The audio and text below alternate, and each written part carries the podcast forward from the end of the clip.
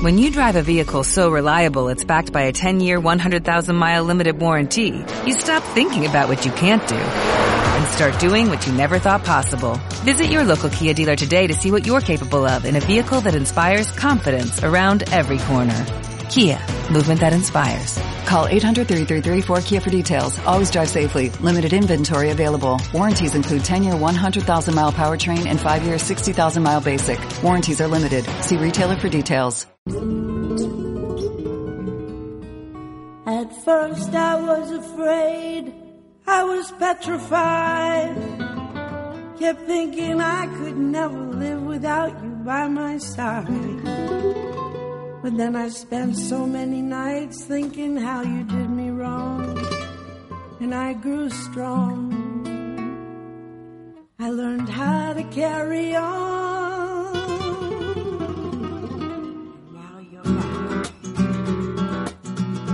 5 y un minuto de la tarde y Mónica me dice, abro, abro, y yo digo, ay, espérate que diga el I will survive y que voy a sobrevivir a todo aquello que me venga en contra, ¿verdad, José Luis Martínez? Verdad, ¿Verdad, eso es verdad. Eso es verdad. Y entonces, ¿qué mejor que tener? Luego vendrá Sofía Cristo. Ahora de momento tengo a José Luis a mi vera, Verita Vera, para hablar de adicciones y dependencias y lo importante que es prevenir, lo importante que es la intervención y lo importante que es que estéis todos los días conmigo, de lunes a viernes, los lunes por la noche, el resto del día al mediodía. Y yo me enrollo, no le digo ni hola a mi querida Mónica. Mónica Sáez, bienvenida. Hola, buenas Muy tardes. bien, abre el micro. Es que Mónica la tengo ahí que no sé si me dice hola, no me dice no, hola o qué hace. Para entrar sabes en el micro me gusta. Sí, claro, pero abre más. Ya, ya. ¿Te gusta mi canción que he elegido para hoy? Sí, muy bonita. La, es súper maravillosa. Teléfonos para entrar en directo 91 522 2097. Hashtag al diván con Irene. I will survive. I will survive. It took all the strength I had not to fall apart. Kept trying hard to mend the pieces of my broken heart. Yo un día voy a hacer un test a, a mi querida Mónica, porque yo siempre que vienen los invitados digo, yo estoy muy loca, yo os aviso, que soy una psicóloga un poco especial. No me digas, Mónica, ¿quién te iba a decir a ti tener una psicóloga de esta guisa como yo? Yo estoy encantada con una psicóloga así, ¿eh? Claro, es mucho más divertido, ¿verdad, José Luis? Pues mira, yo Bueno, estaría- eso espero yo que diga que sí, porque si no me un- enca- había- hubiera estado encantado de tener una psicóloga como tú en mi proceso eh, y estoy encantado ahora de tenerla en mi otro proceso. Claro. Como profesional y antes como paciente. Pues mira, es que ¿sabes lo que pasa? Que si no, la psicología me parece muy aburrida. Muy aburrida. Es muy aburrida. Muy Entonces aburrida. yo, el otro día vino un chico, de un psicólogo de mm, Alzheimer, y a nosotros que nos gusta mucho lo sistémico y los sistemas y las familias, y por eso os traigo, eh, decía, es que, y un chaval de 26 años decía, es que, ¿por qué el psicólogo es tan aburrido? Y digo, pues hijos, intentar ser un poco creativos en la terapia y un poquito en open mind y abarcar muchas más cosas. Así que nada, vamos a ponernos a hablar de cosas serias, si quieres. Yo, por supuesto, que yo encantado de hablar de lo que quieras. serias Bueno. no serias. Si sabéis, como sabéis todos los jueves, que el diván se abre las puertas pues para tratar algún tema social, mm, algún tema que nos preocupa a todos y desde luego tema adicciones creo que es un tema que nos preocupa a todos, sobre todo por dos razones imprescindibles. Una, por las nuevas adicciones, como son las adicciones al móvil, como son adicciones que no son tan llamativas como alcohol y droga, eh, por ejemplo, la adicción al sexo, juego, eh, incluso fíjate que he leído eh, en alimentación que hay muchos científicos que la anorexia, o sea, la dependencia, la tratan desde la adicción y no desde, desde procesos de anorexia. Bueno, los trastornos de adicción pueden estar considerados como una adicción. Efectivamente. Porque al final es un comportamiento obsesivo y compulsivo. Efectivamente. Adicción. Entonces, como va por ahí, y sobre todo, la importancia de traeros a José Luis es eh, cómo él, que ahora nos lo va a contar todo, todito, todo, hace hincapié en que no hace falta que una persona, es que parece que como para ingresarles tienen que estar ya tocando fondo, medio muriéndose, ya en el borde del abismo, que esto lo decían a mi padre. Hasta que no toque fondo, nunca se va a recuperar. Cuando a veces igual tener una intervención antes de que toque ese fondo es mucho mejor, no solo para la propia persona que sufre adicción, sino también para toda su familia. Exacto. Normalmente eh, mm, el modelo en el que, bueno, pues yo he traído a España, que como digo, pues viene de Estados Unidos, lleva más de 40 años ahí y, estoy facultado y, bueno, pues eh, con las acreditaciones necesarias para poder ponerlo en práctica, después de haber trabajado allí, si es verdad. Eh, normalmente cuando nos llama una persona que está en negación, quiere decir que esta persona controla. Mm, la negación sí. es como yo controlo, yo soy aquí, no te ves vosotros, estáis locos. Al final lo que genera es un, eh, una relación a nivel familiar muy tóxica, Mm. muy insana, donde bueno pues nadie se entiende y va generando más y más problemas. Eh, cuando llaman al psicólogo, al centro de referencia para, oye, mi hijo está fatal, o mi marido, o mi mujer, eh, necesitamos que nos ayuden, bueno, pues que venga Mm. aquí. Normalmente el, el- el que está, el que sufre esta enfermedad que es la adicción, pues le dice que si está en negación que vaya a tu prima Sí, o que vaya a Rita. Rita- la cantadora. vaya a Rita porque los que tenéis No que ir sois vosotros. Entonces, normalmente los profesionales lo que dicen es, bueno, pues es que eh, su hijo, su marido o el ser querido, hasta que no toque fondo, Mm.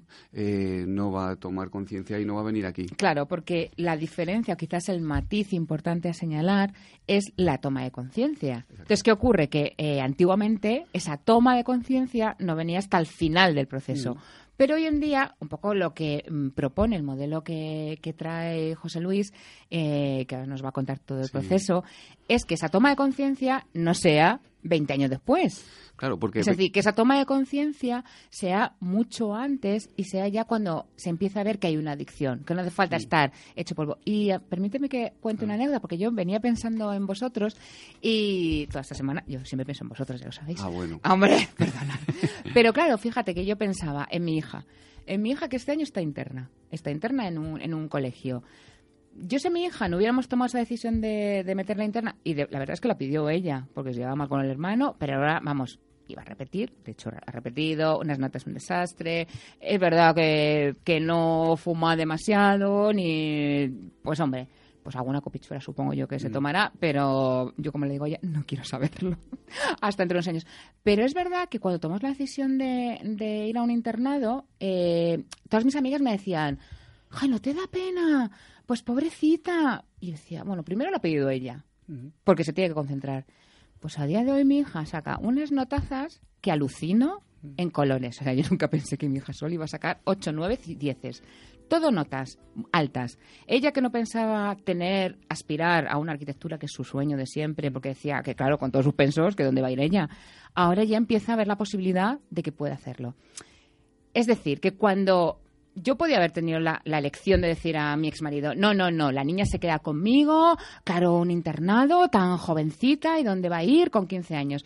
Pues al final esa decisión ha sido una decisión muy buena, tomada por ella, respaldada por los familiares y los resultados son buenísimos. Porque vamos, su padre está encantado, yo estoy encantada, ella está encantada, tiene sus buenas notas, tiene su novio súper mega formal y estamos todos felices de la vida. Con esto que quiero decir que si nosotros no hubiéramos tomado esa decisión, seguramente mi hija estaría tripitiendo, seguramente la desmotivación sería absoluta y seguramente las posibilidades, pues en vez de una copichuela de ser seis, mayores, de, bueno, no quiero porros, ah, bueno, pues como me encuentro mal. Es decir, que todo es un cúmulo donde tenemos que ser responsables desde ya la adolescencia. Claro, y fíjate, Con fíjate- estos no, no, no, no, yo pero- me he puesto mala palabra. No, no, pero fíjate, es que me has dado eh, un ejemplo eh, de cómo las cosas pueden funcionar. Mm. En el 90% de los casos no funcionan así, tú lo sabes. Mm. ¿Qué quiere decir? La hija le dices en otro contexto, vete a un centro, o sea, vete a un internado y te va a decir que no. No, no, Entonces, no, eh, fíjate, tú has dicho un- algo que suele es lo que suele pasar a nivel Mm. familiar. No, es que se lleva mal con el hermano, empieza a haber problemas familiares, eh, el padre, por lo que acabo de decir, no está en el contexto Mm. familiar, sino está fuera. Esto pasa hoy en día en, much- en muchas familias. Y se empieza a generar lo que es la problemática familiar, un desajuste emocional Mm. en que cualquiera de los chavales o de los familiares eh, puede, eh, se le puede manifestar una adicción, que estamos hablando de las adicciones, o otro trastorno, pero estamos hablando de las adicciones tal. Mm. Entonces, si en ese punto eh, se pone en manos de un profesional y los profesionales te dicen, bueno, es que hasta que no toque fondo no podemos hacer nada, la cagamos. Claro, tocar fondo, como tú bien dices, que puede ser el, el dilapidar eh, todo un dinero No, de una vida, familia, el que, el que la persona tocar fondo se muera. Claro, claro, no, Porque las drogas, no nos vamos a engañar y vamos a ser contundentes, las drogas matan a la gente Mm. y las adicciones matan a la gente. Entonces, este modelo precisamente está formulado Mm. para romper ese proceso de negación y que no haya que tocar fondo. ¿Cómo será el proceso? Cuéntame. Pues mira, el, proceso es, eh, imagínate que bueno, pues que hay una familia de estas características que está sufriendo porque al final... ¿Cuál sería, dime como para tontos, ¿eh? para que yo me Sí. entienda, eh, ¿cuál sería el modelo típico de familiar que acude más a vosotros? Mira, las personas que me llaman suelen ser madres eh, de una edad entre 40 y 60 años, en el que piden ayuda normalmente para sus hijos, seres queridos o... o- ¿Normalmente o hijos o maridos? ¿O ahí va? Eh, normalmente hijos. Vale. Normalmente hijos. Las madres sois las madres. Mm. No nos vamos a engañar. No, no, esto- Entonces, eh, pero bueno, que hay de todo, digo más o menos el espectro en el, en el que nos movemos. Y es, son ser familias, por supuesto, disfuncionales. Y cuando digo disfuncionales, yo estoy especializado en familias disfuncionales de negación. Pero hoy en día, eh, el 90% de las familias, decía Goski, y dice muy bien, eh, que, que son disfuncionales son aquellas que no saben comunicarse a nivel emocional. Vale. Lo que pasa es que hay diversos grados de disfuncionalidad. Claro, que no sea que... claro. Sí, sobre todo porque esto es muy importante. Uy, yo me voy a poner... No, porque aquí ya es donde me cabreo. Eh, no contigo, sino Mm, con la sociedad. no. Eh, sí, sí, no. ¿Sabes por qué me enfada? Porque parece que eh, disfuncional es solo si te has separado Sí, y te has divorciado. no, Entonces, e- eres, eres disfuncional. Pero, y esto, vamos, yo lo veo desde mi propia experiencia. Yo tengo matrimonios que, vamos, cualquiera diría, y os puedo asegurar que mis hijos son unos santos caídos del Claro. cielo, eh, comparándolos con matrimonios de toda la vida de Dios, con unos valores súper arraigados, y agüita colega, déjalos. Entonces, ¿qué ocurre? Que esta disfuncionalidad, que yo lo llamo desestructura emocional, con lo cual es más o menos lo mismo, es que no implica que mamá y papá estén divorciados o que mamá y No. papá se hayan matado entre No, ellos. Implica que no hay una comunicación emocional entre los miembros de la familia. Claro, claro. Y esto es importantísimo, porque claro, el oyente te dirá, vale, ¿y cómo, cómo hago la comunicación? Bueno, Sí. yo, te, yo te explico porque te estoy dando datos que esto tiene, por supuesto, tendríamos para hablar muchísimas horas y espero que me invites más. Pero bueno, un poco, un poco para, para, para dar un poco de luz a todo lo que es este proceso, estas familias disfuncionales, yo siempre digo que la adicción no es un problema de una persona, es un problema familiar. Mm. Efectivamente. Y toda la familia queda afectada. Uno la sufre, pero se Mm. la afectan para todos. Con lo cual, todos necesitan ayuda. Ujú. Yo siempre digo, las madres me dicen, no, vente a hablar con mi hijo porque, claro, tú hablas muy bien, además estás muy informado, bla, bla, bla, bla. Y yo digo, pero es que yo con su hijo no tengo nada que hacer. Porque la comunicación directa de mi, mi- de mi persona o el mejor profesional del Mm. mundo con una persona que está en negación, un- el uno contra uno, no va a ganar Nada, nunca. No voy a ganar nunca. nunca. Entonces, lo que se trata es de formular, de psicoeducar a todo lo que es el entorno. Y cuando Mm. digo el entorno, digo familiares más directos, amigos o personas que se hayan preocupado o que se preocupen por la familia, no por el, el adicto, por la familia.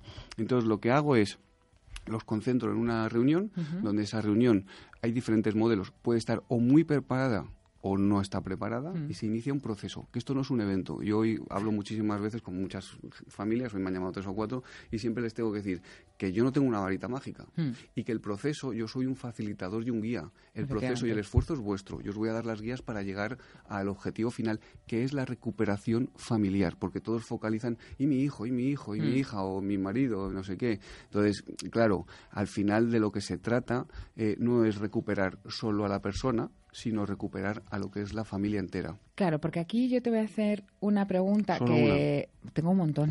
Pero menos mal que como todavía tengo, vamos, una hora para mí solita, vamos, tres cuartos de hora. Sí. Y, a ver, no, es que, perdona, es que este, este proceso, o sea... Es eh, muy tiene- complicado, tiene pero- muchas- o sea, ofrece muchas dudas, incluso yo cuando lo, me formé... Sí, pero me fíjate dudas. que, que yo dentro de todas las dudas que, que tengo y que supongo que los oyentes son y que nos podéis hacer llegar a través del hashtag aldeanconione o llamáis al 91 522 2097 y entráis en directo a preguntarnos, eh, fíjate, sobre todo en dependencias, eh, hablo más en drogadicción, el tema de los amigos eh, siempre dicen que te tienes que separar del círculo de amigos. Entonces, ¿cómo el intervencionista eh, actúa sobre estos amigos que el proceso terapéutico te dice que te separes de ellos? Pero claro, cuando hablamos de amigos, son amigos de verdad. Vale, o sea, los No de son- farra no. sí. No, claro, entonces, claro, a, ese- a este, a este proceso no va a venir una gente que se pone igual que el que se está... que Vale, o porque sea- entonces te- porque le va a decir, oye, que te tienes que ir al tratamiento, te va a decir, Dios, ¿tú? sí, sí, tú me- efectivamente, vale. ¿Y tú qué me Es estás que, contando? Claro, es que el tema de los amigos yo creo que es algo que además se hace mucho hincapié y de hecho, fíjate,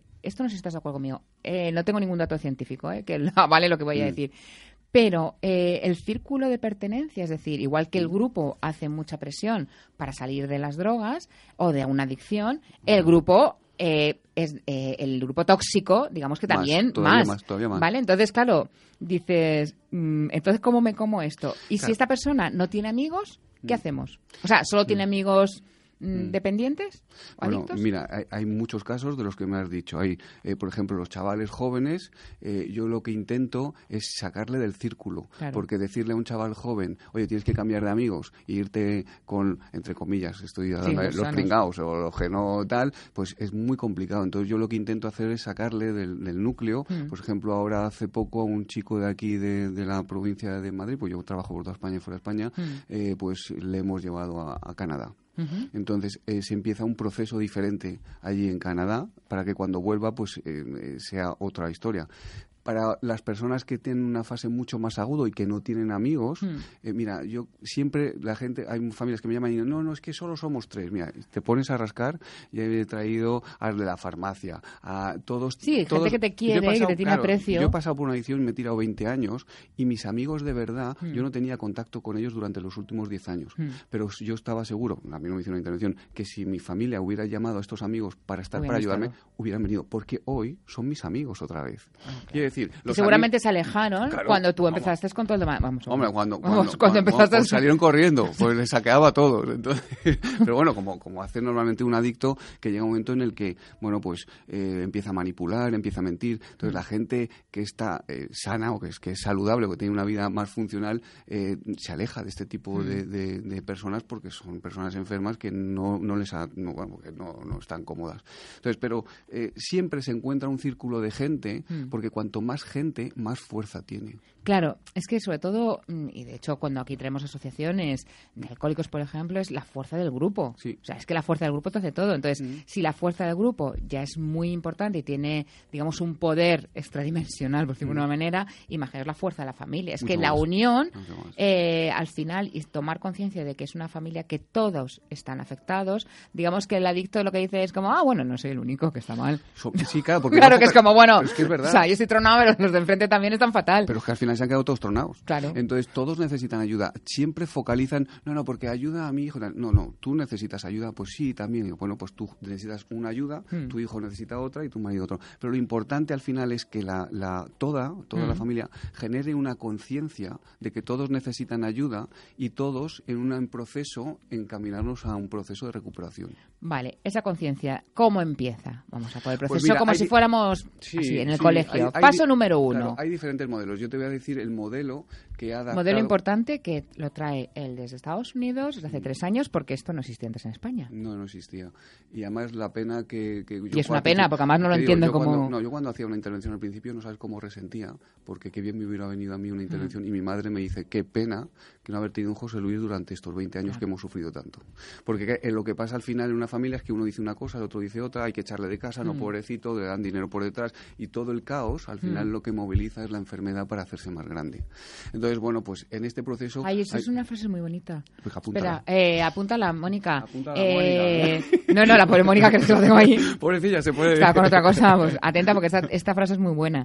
Es, eh, al final, eh, movilizas tanto para tapar a la adicción que haces que la adicción sea más grande. Claro. ¿Es correcta la Sí, frase? si quieres decirlo ¿Te has así, enterado? la- sí. ¿Quieres que la repitas? Sí, además te la No. puedo decir con otras palabras que, que son también Espérate, muy que va bonitas. con otras palabras a ver no, si pues al final, mejor. al final la familia se hace cómplice y facilita la enfermedad de la persona. Eso. A que te gusta Ah, esta Esta más. me encanta. ¿Eh? La familia se hace cómplice De y, la enfermedad. y se hace más la enfermedad. Claro. Ay, cómo me gusta esto. Es que yo soy tan sistémica que, claro. Yo también. Nosotros Entonces- es que es como un amor a primera vista. Claro, y aquí hay dos modelos de intervención. Uno que es el, el, el Arise, que bueno, tampoco hablar de decimos que es el que yo estoy eh, facultado y además ahora he tenido una supervisión. Y bueno, y yo he adaptado algo al modelo más eh, latino, le- que le he llamado multicultural, al modelo de intervención multicultural. Entonces, el multicultural es algo más agresivo, pero más eh, directo, con menos plazo de tiempo, y el Arise es un proceso más largo, más seguro y se sufre menos. ¿Por qué? Porque al final se va trabajando con la familia semana tras semana y se van teniendo reuniones. Entonces, ¿Cuántos tiemp- ¿En cuánto tiempo estaríamos hablando de las Mira, en- mira, normalmente, te digo de estadísticas porque, claro, eh, y estudios que, que vienen de Estados Unidos y los dos o tres años que yo puedo estar aquí eh, trabajando. Normalmente, en el primer mes, Mm. la persona ya está en tratamiento. Ah, muy rápido. Pero, sí, sí, no, y bueno, y, y yo te lo puedo hacer en, en una semana también con el otro modelo.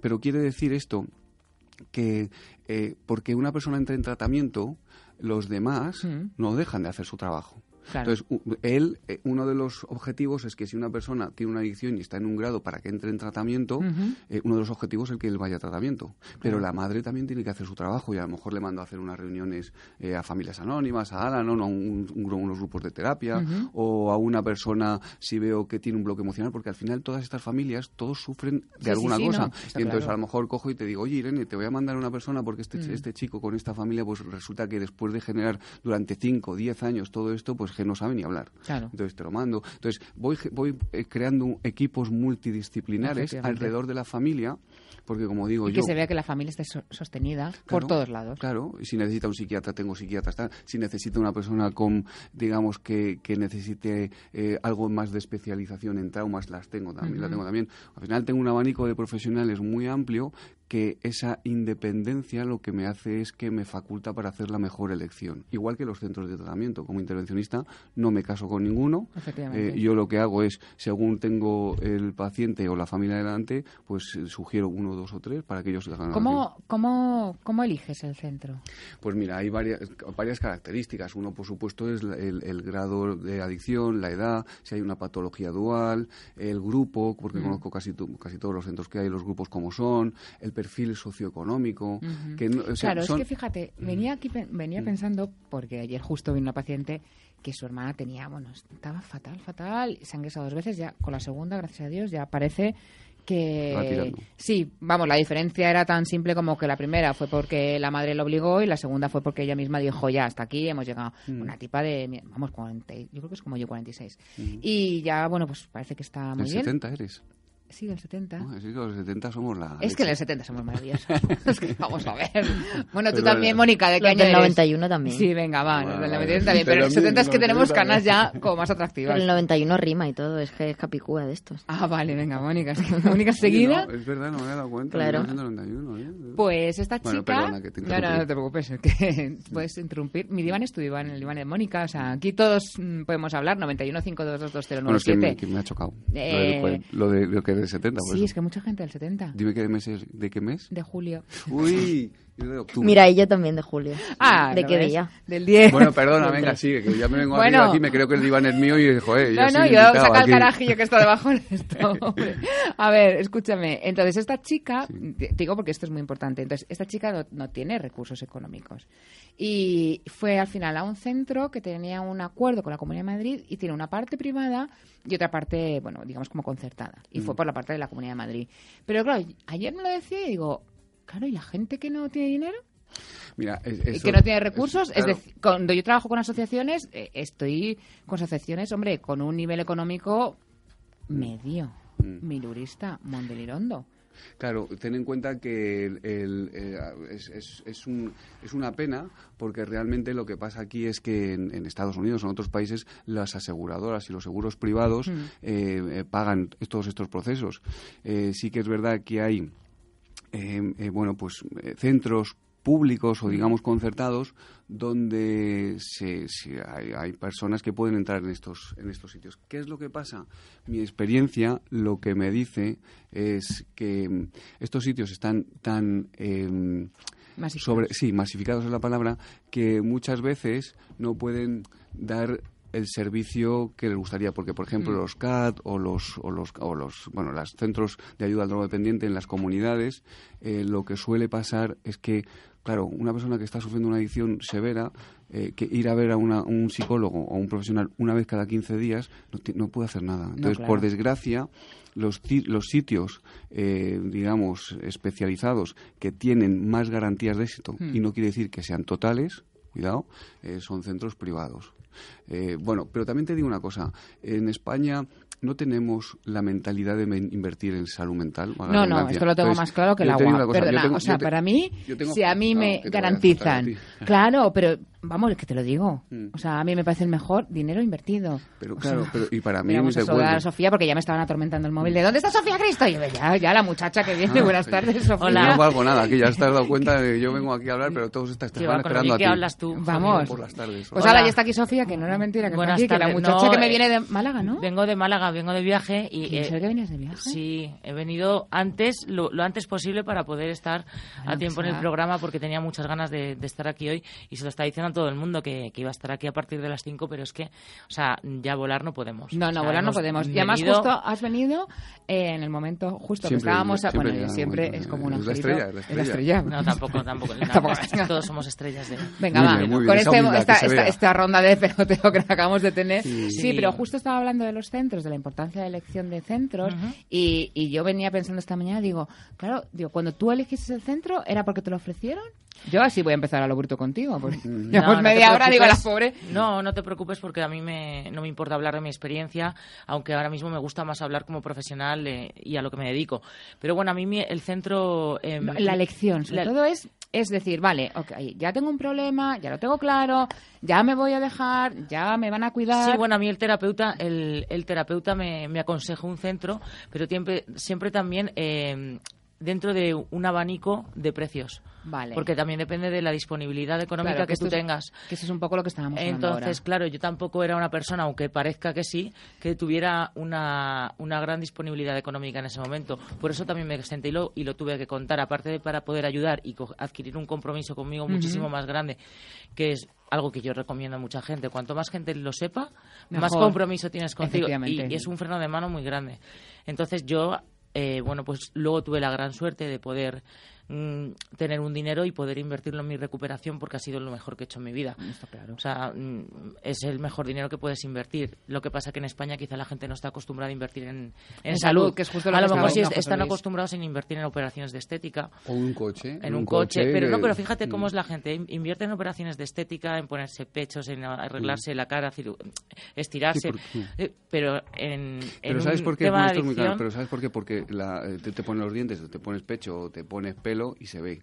Lo que pasa es es que que no el trabajo ve. interior no se ve y como muchas veces, y aquí tengo que decir lo que me pasa a mí cuando vine a España a trabajar, eh, es que... Me lo vas a eh, dejar ahí. A ver sí, qué, qué pasó vale. cuando viniste en España, Vale. porque ya me tengo que ir a la publi. Vale. Porque si no, Mónica hace ¡crack! y me cierra el micro.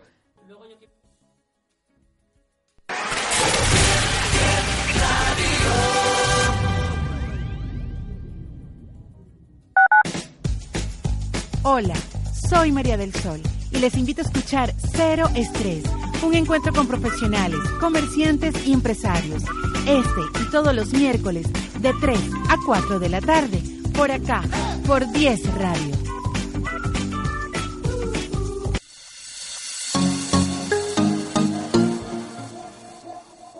De martes a viernes, de 2 a 3 de la tarde, el mejor deporte llega a 10 Radio de la mano de Carlos López.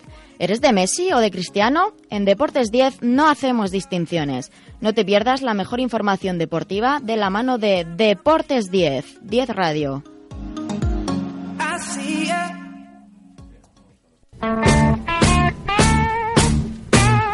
Hola, soy Carlos Iribarren y os espero en Hoy Toca, cada viernes de 4 a 6 de la tarde, un monográfico con la historia, las anécdotas y, por supuesto, con las mejores canciones de los grupos y solistas del rock más importantes, bueno, del rock, del pop y de lo que surja. Hoy Toca, en 10 Radio.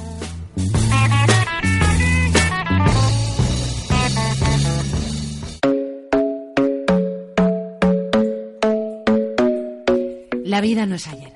La vida, la vida no es mañana. La vida es hoy. Todos los martes de 6 a 8 En 10 Radio con Belinda Washington. y Rubén Sanz.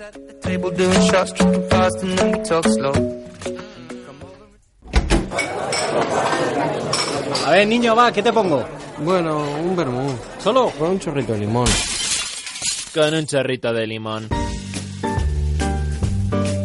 El vermú, a partir de ahora, se toma con Laura Río. Un vermú con. En 10 Radio.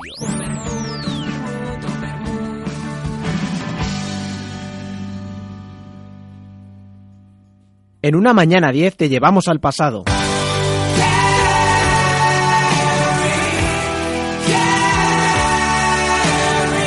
En una mañana 10 te presentamos gente nueva. Lince, Carlos, José, Pablo, Víctor. Día 9 la presentación. Pero sobre todo, en una mañana 10 queremos hacer que comiences el día con una sonrisa. Ahí está, todo borracho que va. Sí que es verdad, sí que es verdad. Dice que, que lo conoce Mari. Dice, coño, pues ese tío hace 30 años me pidió matrimonio y le dije que no. Y dijo, puta, ahí celebrándolo. Una mañana 10, de lunes a viernes de 8 a 12 en 10 Radio, con Javier Pérez Sala.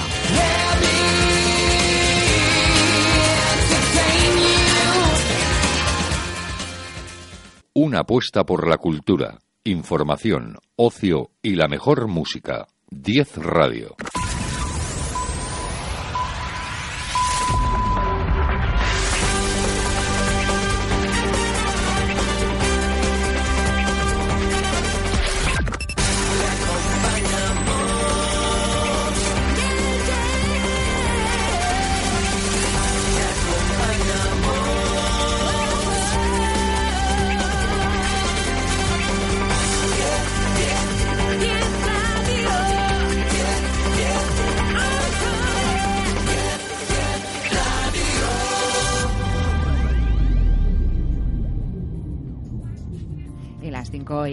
31 minutos, aquí hablando con Sofía Cristo, que ya estaba yo así como atontada. Digo, uy, ¿todo qué te tengo que preguntar? Digo, no nos va a dar media hora para, para mucho más. Seguimos con el tema de, de los centros, un poco cuatro pinceladas que querías Sí. comentarnos sobre la importancia de elegir centro y sobre, que estoy de acuerdo contigo, eh, el contarlo. Porque esa- ese freno que si todo el mundo lo sabe, pues también te frenas. Sí. ¿Y qué más nos quieres contar? Bueno, el contarlo a todo el mundo tampoco hace falta ir diciendo, hola, soy Sí. adicto, tengo un problema con las drogas. No, porque evidentemente no hace falta. Y además hay gente que a lo mejor tiene que guardar determinada Mm. imagen en ciertos trabajos, porque sí hay muchos prejuicios. Es Sí, una enfermedad claro. estigmatizada y ojalá todo el mundo la pudiera entender. Es una enfermedad transparente.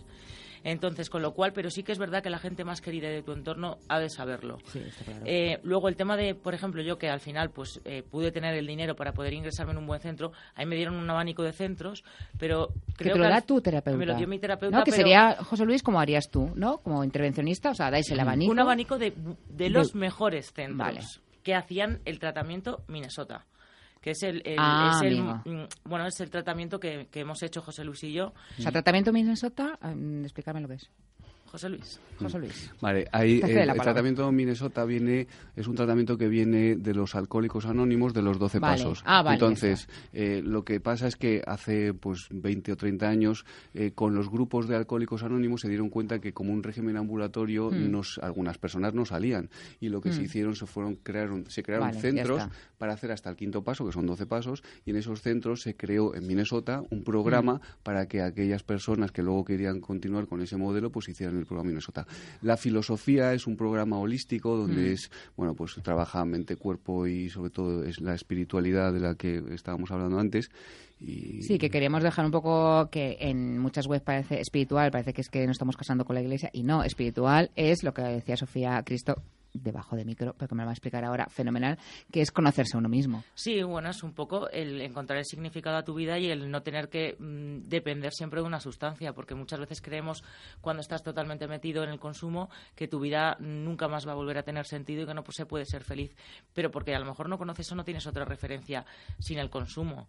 Entonces es un poco... Claro, es que un poco Aparte, va no, por ahí. no te llegas nunca a conocer del todo y cuando a ti te dicen es que tienes que aprender a saber estar contigo misma, a Hmm. conocerte, realmente tú en tu prepotencia, porque claro, Sí, sí. eres una prepotente en ese momento, es como, pero si yo me conozco perfectamente, pero si yo llevo toda la vida conmigo, me conozco Fíjate, mejor que desde nadie. que nací. Claro, pero en realidad cuando quitas el consumo empiezas a conocer muchísimas partes de ti que muchas te gustan, pero otras muchas no Claro, te gustan. y tú no crees, y os lo pregunto a los dos, que ahí es un de los principales hándicap el miedo a conocerse a uno mismo, que hay uno de los principales frenos al Mm. decir, bueno, yo conozco esta parte de mí y me asusta tanto lo que no conozco que digo, bueno, pues yo me quedo aquí enganchadita que estoy como más Bueno, uno de los principales eh, factores que tiene un adicto en común con todos los demás es la autoestima baja, Mm. es el, la falta de valor propio, es precisamente todos esos miedos y esas inseguridades que las tapan pues con sustancias o con drogas o con, con adicciones.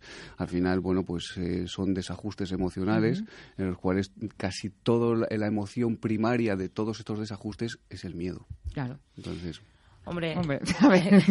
eh, da miedo porque realmente no sabes cómo al final se va a desarrollar tus rasgos de personalidad. Pero sí que es verdad que al final tu Mm. esencia está ahí y eso permanece. La esencia tuya siempre tiene que... A mí me daba mucho miedo perder mi forma de ser. Claro, claro. pero luego te das cuenta que, que sigues siendo la misma persona, pero con, que empiezas a, a recuperar valores, Mm. tu dignidad y otras muchísimas cosas, pero con tu esencia. Entonces, pues yo decía, a ver si voy a ser una pringada cuando... No, pero... No, a ver cómo me... A mí me decían. yo- me Claro. decían. Es más, yo tengo algún amigo eh, que, que me dijeron, me decían, cuando, me- cuando luego después de recuperarme, después de los años, pues yo era un poco golfete, pero esto no lo quiero decir mucho en la antena. me No, ya lo has Me dicho. decían, ya, pero por eso, para, pero luego lo digo como que no lo quería decir y quedó me- mucho mejor.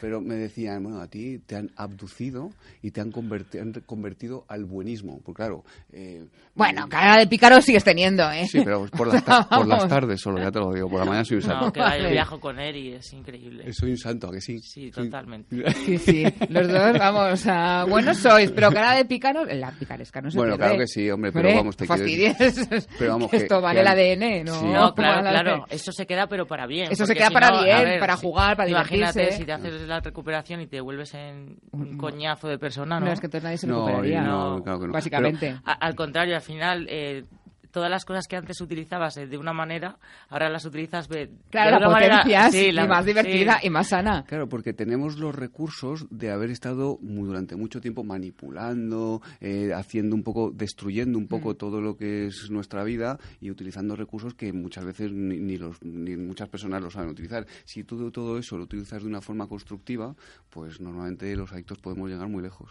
Y una pregunta para los dos, bueno, me la contestéis las dos. La súper mega importancia, y lo voy a decir así en mayúsculas, de formaros luego. Es decir, los dos habéis pasado por la experiencia, eh, vamos a ayudar a otras personas mm, para, sobre todo, pues, o para prevenir o para intervenir, pero ¿cómo es de importante no solo vuestra experiencia, sino esas habilidades y esa formación que habla muchas veces con José Luis? Bueno, yo, yo tengo que decir algo aquí que siempre digo y que luego siga Sofía, porque realmente eh, tanto Sofía como yo, a nosotros no, eh, no nos avala nuestra experiencia.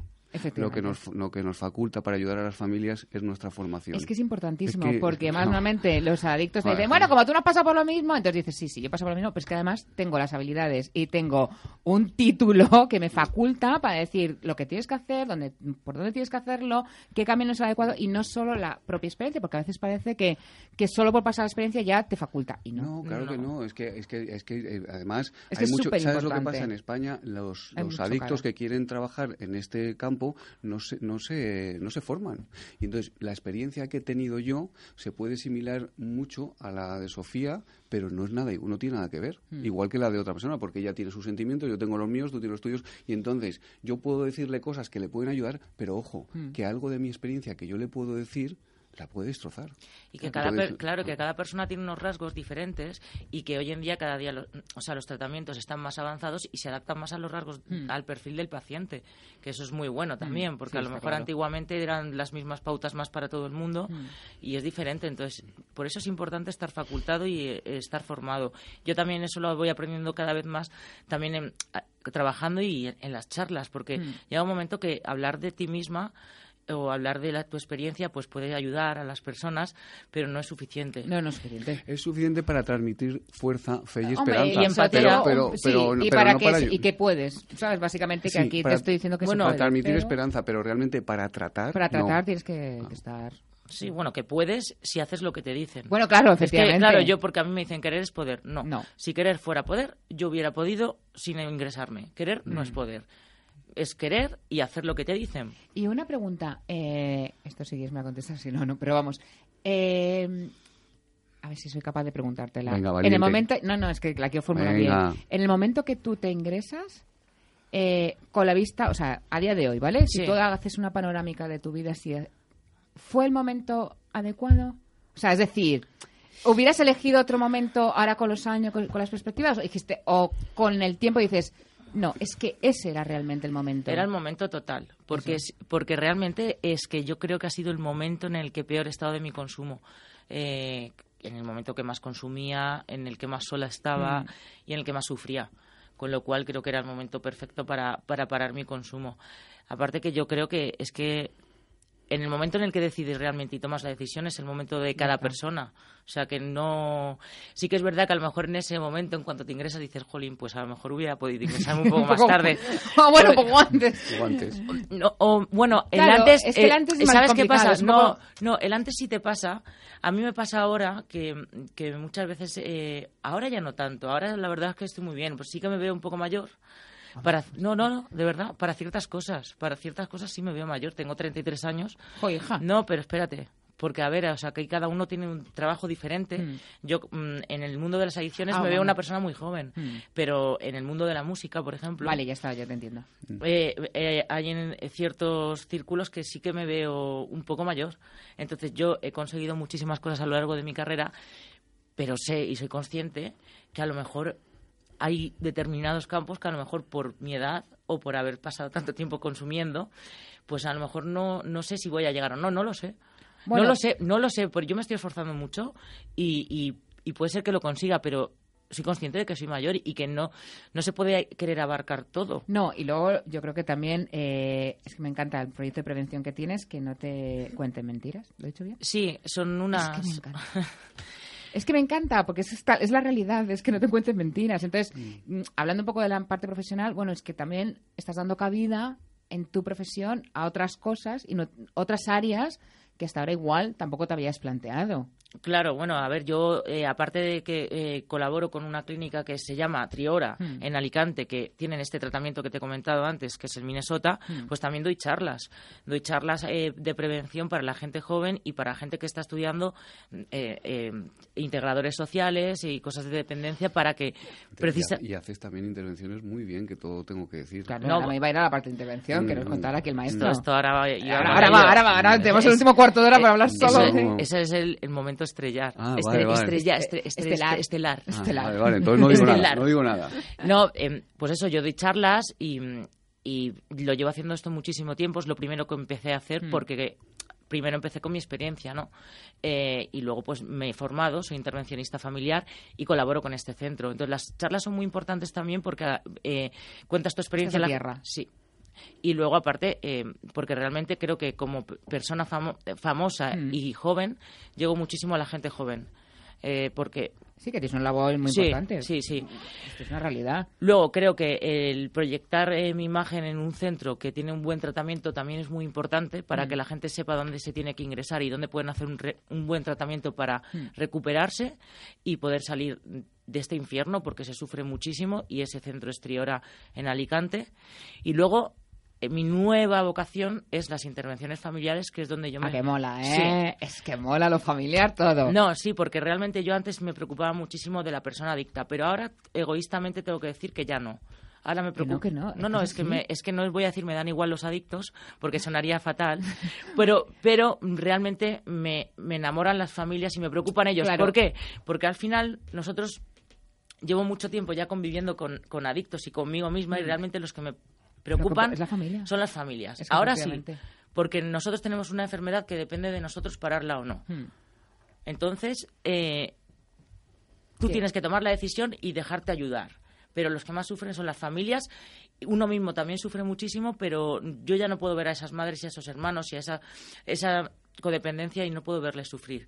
Entonces, son los que me enamoran y a los que realmente también pues quiero ayudar. Y gracias a José Luis, que ha traído este modelo Claro. americano a España, pues estoy aprendiendo y me estoy bueno, ya me he formado, soy intervencionista familiar, pero esto sigue adelante. Claro, porque ¿cómo hay que hacer para ser intervencionista familiar? Porque sabes que yo quiero ser... Aquí todos queremos ser intervencionista Pues mira, familiar. vamos a, yo estoy, eh, estoy- Vamos, yo, lo- el resto no yo- lo sé, pero yo, yo- me, ju- yo me uno Claro, al... ten en cuenta que yo siempre digo que si hay cientos de miles ahora mismo de pacientes de adictos tratándose, multiplica por 10 Mm. las familias que están desesperadas con un miembro, un, un ser querido Mm. que no se quiere tratar. O sea, fíjate si hay cabida para intervencionistas. Eh, yo sé que esto en algún momento eh, va a pegar un pelotazo y un boom y yo lo que quiero y que me gustaría pues es poner mi granito de arena y dejar un legado en España para que se puede- para que se pueda ayudar. ¿Qué es lo que pasa? Pues eh, eh, para esto se necesita no solo una formación que doy de tres días, sino luego se necesita practicar como en Mm. toda la vida.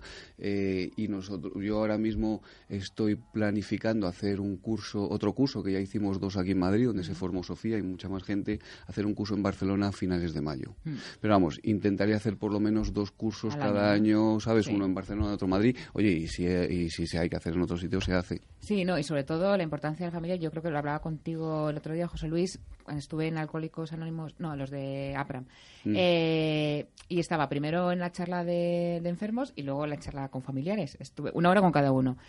Y digo, es que son universos totalmente diferentes. O sea, y, y al final lo que veía eh, en, como hija incluso de, de padre alcohólico, que yo digo, pues es que esto lo he vivido en mis carnes, veía como tanto el enfermo como el familiar tiraban a ver quién era más víctima. O sea, en el fondo lo que había, y eran en una habitación separada, y yo pensaba, si, si, es- si los dos grupos supieran lo que están pensando, que es- los dos se están victimizando y los dos están quedando en el victimismo y ninguno está poniendo solución. Es decir, que es ahí un poco donde va un poco la intervención. Es, bueno, ya, ya está tanto victimismo. Vamos a poner soluciones y vamos a quitar esa condependencia que decía Sofía, a poder tu mamá ir a tal sitio pues que te mejore la autoestima, a ti papá o a ti hijo o a ti amigo y dar unas pautas, yo creo que reales, ¿no? Sí, el otro día estuvimos en Ocaña haciendo intervención, hacemos casi todas las semanas intervenciones, y el otro día estuvimos en Ocaña, que hoy hemos hecho el seguimiento, porque cada semana hacemos Mm. un seguimiento de cómo van las cosas, y al final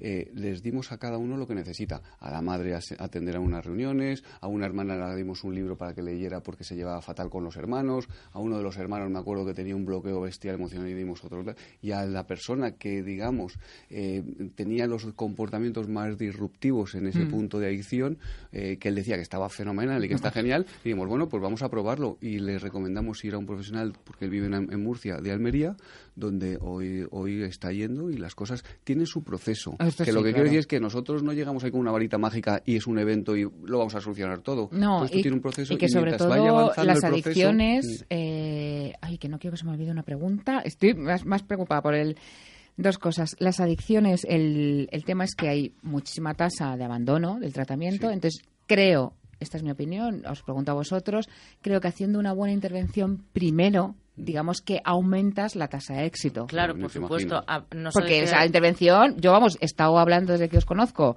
con algún centro Hay mucha y tasa- oh, cri, cri, cri, cri, la intervención Hay mucha previa. tasa de mentira en España sobre la recuperación de los pacientes. Porque se dice que, eh, te- que a lo mejor hay entre un 80 y 90% de éxito en las recuperaciones. eh, Lo, lo anuncian a lo mejor muchos centros. Sí. Y es mentira. Es mentira. que no es real, porque ¿a cuánto tiempo? que de Claro, largo ¿en es- cuánto tiempo dura? lo- lo- Claro, porque supone que si tú haces una recuperación tiene que ser para toda la vida. Hmm.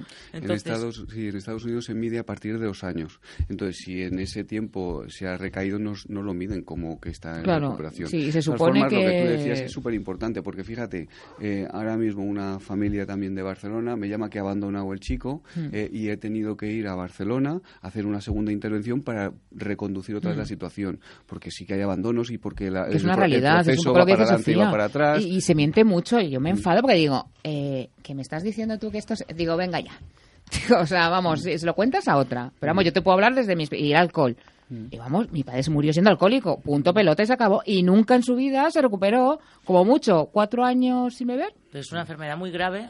Claro, que nos jodió a toda la familia, pero que bueno, yo gracias a Dios, pues hija, pues lo pude llevar, supe amar su alcoholismo y me quedé con su mejor parte y de hecho por eso a mí me gusta tanto las adicciones, o sea, mm, y trabajar en adicciones y trabajar en lo sistémico, porque a mí me ayudó mucho el tener mi grupo de amigas que todas éramos hijas de padres alcohólicos desde los 10 años, entonces claro, los lunes en el colegio eran eh, ¿tu padre qué ha hecho este fin de semana? Pues mi padre ha cogido un cuchillo, no pues mi... O sea, era un puñetero Sí, drama. la- bueno, la verdad que... Claro, era muy duro, pero como lo vives en tu día a día, lo normalizas. Entonces, en tu cerebro, esa dureza de tener un padre alcohólico no pasa por ahí y lo ves claro. desde otro lugar. Se hacen situaciones eh, eh, que, que aceptas que son completamente intolerables Claro. en tu día a día. Y una cosa que os quería preguntar a los dos, y me parece súper importante y no quiero que se me olvide. ¿Cómo eh, en los diferentes tipos de adicciones que hablábamos al principio del programa, las nuevas adicciones, la adicción al móvil, a Internet, eh, ¿sabes? Como que parece que adicción nos vamos directamente a, a coca, alcohol y más sustancias. El resto de adicciones, ¿cómo lo enfocáis? ¿El tipo de tratamiento es exactamente igual? Eh, ¿El tipo de ingreso, el tipo de centro? Un poquito ahí que se me pierde. Vale, mira, eh, claro, como te decíamos antes, nosotros como intervencionistas familiares lo que estudiamos es el mejor centro, el mejor profesional, porque, porque eh, nuestra independencia, como te decía, pues nos faculta para hacer esa mejor elección. Nosotros no focalizamos si una persona toma coca, mucha coca, eh, alcohol, pastillas, sexo, juega a las maquinitas o está todo el día con los móviles o los Mm. juegos. Estoy hablando de las, de las adicciones, incluso la comida es una adicción, Ujú. el, el- el- el- el- el deporte. Es decir, todo, todo el abanico de adicciones que hay, nosotros no focalizamos, porque eso que estamos hablando, eso que te acabo de contar, es la consecuencia Mm. de realmente la enfermedad. Los tratamientos profesionales con los que trabajamos Mm. no, tienen un programa estructurado y profesional, y voy a matizar aquí estructurado y profesional, porque hay mucha gente que se puede tratar adicciones y no tiene ni programa ni nada, en el que recupera la enfermedad desde la raíz. No focaliza si tú te metes coca o tal, porque lo que se O trabaja... sea, digamos que lo que trabajas es la adicción. Sí, la Punto. Tú claro. tienes una adicción, Sí. Sanseni, me da igual sea. Me da igual, porque la consecuencia de esa adicción es que a mí me da por meterme cocaína, al otro le da por meterme al otro le da Claro, por para mí la adicción aba- abarca en realidad todo. A- Mm. Adicción abarca todo, lo que pasa que a cada uno la consecuencia le da por una cosa, pero Mm. la enfermedad está ahí. Mm. Entonces cada, cada sitio tiene, bueno, ¿Y el protocolo mm, es exactamente igual? El protocolo de, por ejemplo, de- De los- derivar a una persona a otra. Sí, es decir, yo soy la mamá de... O Mm. mira, soy la mujer, de un caso que tuve yo en consulta. La mujer de un señor que era adicto al sexo. Mm. Que la mujer no sabía que era adicto al sexo. Adiós, gracias. La, la mujer solo sabía que su marido le había puesto los cuernos. Lo que no sabía era la retaíla de mujeres que tenía detrás. Solo la había pillado en una. Era... O sea, el, el hombre me decía, Irene, es que es horrible. O sea, el hombre sufría, No, no, pero no. horrores. Porque decía, es que tú sabes lo que es comer, hacer la digestión y otra vez te entra el hambre. Sí, sí, sí. Y así continuamente, o sea, me enseñaba su agenda y yo digo, pero hijo, tú, ¿cuánto te- yo eso pensado cuando te da tiempo a trabajar, con una relación con su mujer excepcional y le pilla a la hija una de las mm, mm, tropecientas mil. Y, y es verdad que, que intentamos, bueno, pues por lo menos bajar la tasa y ver dónde estaba la raíz, porque yo decía, si es que a mí me da igual que sea una, dos o cincuenta, es que dónde está la raíz del vacío, sería, ¿no? Eh, Sí, Un poco, es- sería, esa- es dónde es- está la raíz del vacío. ¿Dónde está ese, ese desajuste? Vamos a darle las herramientas para eh, que, que puedas tener una vida en sobriedad y feliz sin tener que utilizar un recurso de fuera, el que sea, para poder ser feliz, porque al final una adicción es eso. Mm. Entonces sí que el protocolo es, por eso te decía, pues no es lo mismo trabajar con un con una chico de 15 o 16, 18 años que con uno de 30 y con otro de 50, ¿Cuál es uno que sea? Para mí, para mí, bueno, yo siempre digo que no hay casos difíciles sino terapeutas impacientes. Vale, Entonces- edad más fácil de trabajar. Vale, bueno, yo te digo, las más difíciles son los más jóvenes porque no tienen porque no tienen conciencia ¿Estás de de las consecuencias y luego Hombre, los vale, que tienen y luego los que tienen más edad, o sea, los que pasan de 50 años eh, tal, esos son complicados, pero los jóvenes también, es decir, para para trabajar Sofía, hija, que te veo que... No, yo, yo estoy de acuerdo con José Luis también, pero sobre todo la gente muy, muy joven no ha tenido tampoco un recorrido muy largo en Para ver las vida. consecuencias. Claro, para ver las consecuencias, con lo cual mm, la mayoría de las veces son obligados por sus familiares al tener que entrar en una recuperación, hacer un tratamiento. Entonces, para Pero es vosotros, muy por ejemplo, si estáis con un chaval joven, no sé, 18 años, Y 18, menos. 20... Es que hay 16. menores de edad, entonces- No, no, sí, sí, yo me que quedo pasmada con mi hija, de verdad. Y eso que mi hija huye como de la peste. Pero alucino, alucino, pero vamos, ¿qué pienso? Esos padres, si supieran... Esos padres, si supieran que viven en la feliz ignorancia... Y vamos, o yo porque gracias a Dios esta la cogió mucho miedo y yo siempre le voy diciendo, eres nieta de un señor alcohólico, que es mentira, que lleva el ADN, pero yo la bola se la meto, de que puede ser de lado. Pero sí que le, la intento asustar así por ahí un poco. Igual no es muy terapéutico, pero esto es lo que de momento me va sirviendo. Pero me refiero a, eh, cuando tú trabajas con un joven, eh, ¿no te genera alguna im- impotencia decir, hostia, es que yo sé lo que te va a pasar si no pones solución? Es que es, mm, bueno, para mí es que es una especie de, estoy como entre, entre dos lados, porque por un lado puedo pensar eso, pero por otro lado también pienso, es un poco injusto, porque todavía no le ha dado tiempo, ahí tengo yo también a mi enfermedad hablándome, ¿no? Un Mm. poco, no, no, no ha tenido tiempo de, De desarrollar. de, de, de- sí, de, Sí, de experimentar. experimentar, no de- voy a decir disfrutar porque al final, eh, pero de experimentar a lo mejor determinada, determinadas situaciones de la vida. Entonces, bueno, pues es un poco complicado, pero cuanto antes se corte el problema de raíz, Mm. muchísimo mejor, porque hay que evitar las consecuencias más negativas de la enfermedad. ¿Y tú también te va hablando la enfermedad ahí? ¿Te queda algún No, residuo de no, vocecita ¿sabes lo que pasa? que diablo? yo suelo empatizar mucho con los chavales jóvenes porque realmente, eh, bueno, pues sí, pero lo están- que ha dicho Sofía, de, tienes todavía esa Es vocecilla... que él lleva muchos más años que yo. No, Él- pero a mí ya no. no, su enfermedad No, no, tú ya no, ¿no? Tu- tu enfermedad ya no a- hace sí, sí, por supuesto que mi enfermedad está ahí latente y muchas veces me habla, y, pero ya la tengo, la ¿Qué te manejo bien. Luego te lo digo porque si no me, no me contrata nadie después de decirte lo que dicen. Pero sí que es verdad que muchas veces lo que hago con los jóvenes es más que atraja- ir eh, como con otra persona, con otro adicto que tenga ah, más eh, cronificada la adicción, es un programa más de reducción de daños. Y que Mm. él poco a poco vaya eh, tomando conciencia de que su vida no tiene sentido si sigue por este camino. Porque muchas veces a los jóvenes, ya te digo, es que es muy complicado trabajar con ellos. me quedan solo dos minutos. Pero te ¿Por puede- qué me tenemos puede- dos minutos, pero tenemos muchas veces que volver aquí. Sí, porque yo quería ahora hablar de, de- Pero claro, solo tengo dos minutos. Así que, no sé. Bueno, yo os voy a lanzar la pregunta, os la penséis para otro día y venís otro día. Eh, quería hablar de la raíz más común del problema. Mm. Que habéis hablado de las raíces. O sea, ¿cuál es la raíz más común? Hay, mu- hay muchos hay varios factores, son varios factores, psicológico, social y genético. O sea, entonces ahí podemos entrar en, En otro debate, en un ¿no? debate bastante amplio. O sea, que vais a volver otra vez conmigo. Cuando quiera. Claro, qué bien. Así es la única forma que tengo de traerles a mi vera, verita, vera. Eh, un minuto para cada uno. ¿Tengo dos minutos o lo reparto? Bueno, pues yo simplemente decir que... que nada, que la verdad es que estoy muy agradecido de que pues, nos puedan, eh, bueno, pues ofrecer una plataforma como 10 Radio para poder ofrecer a todas las familias que nos oyen y a todas las personas que te estén sensibilizadas para que, bueno, pues nos puedan llamar a intervencionesadicciones.com.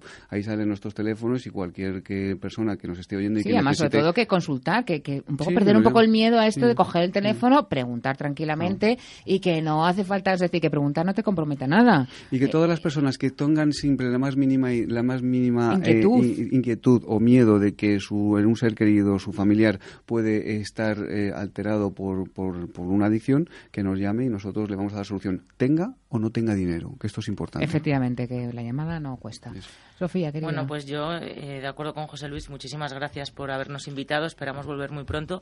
Y Lo bueno, que, claro, ¿no? Sí, sí, sí. Vale. Yo Y yo animo a toda la gente también que se meta en la página web y también que me escriban a mí a mi correo personal que es cristoadicciones@gmail.com para que me pregunten cualquier duda que tengan.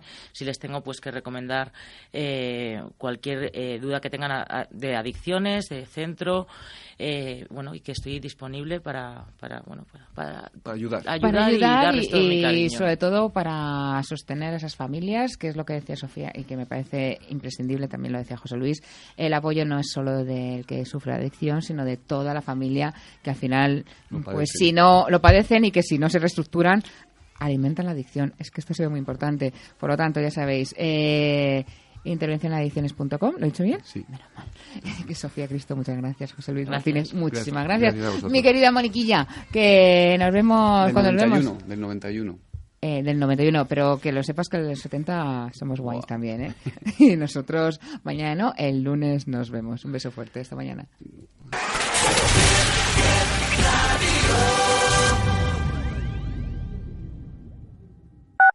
Tengo un problema financiero. Las cuotas de la hipoteca se me acumulan y no veo forma de solucionarlo. ¿Conoces a Aidan Credit? No. En Aidan Credit te ofrecen este tipo de soluciones. ¿Por qué no les llamas? Estudiarán tu caso. ¿Tienes el teléfono? Claro.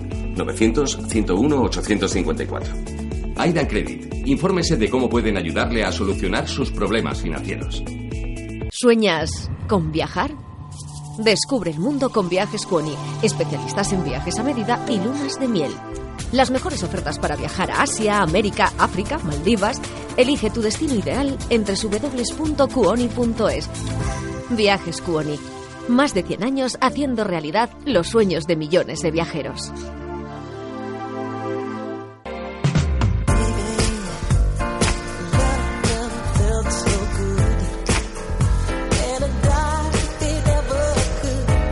Michael Jackson, artista 10.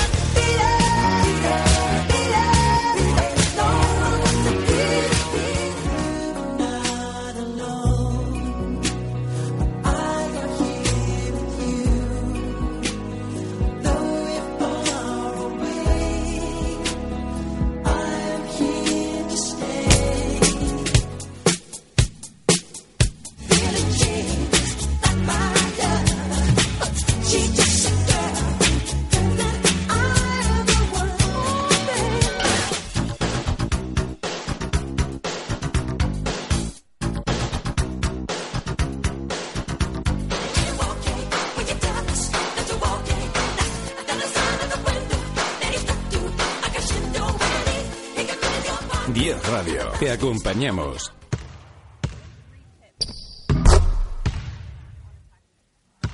¿Cómo ha sonado, Carlos? Truth. No, no, ¿cómo ha sonado? Snuff. ¿Cómo ha sonado, Carlos? Ajá, ya sé cómo ha sonado. ¡Chop! ¡Ha sonado Chop! Let's get ready to Todos los lunes, de 5 a 6 de la tarde, Ismael Molero y aquí un servidor, Carlos López, os presenta Ha Sonado Cho en 10 Radio.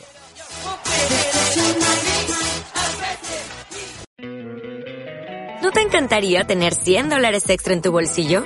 Haz que un experto bilingüe de TurboTax declare tus impuestos para el 31 de marzo y obtén 100 dólares de vuelta al instante.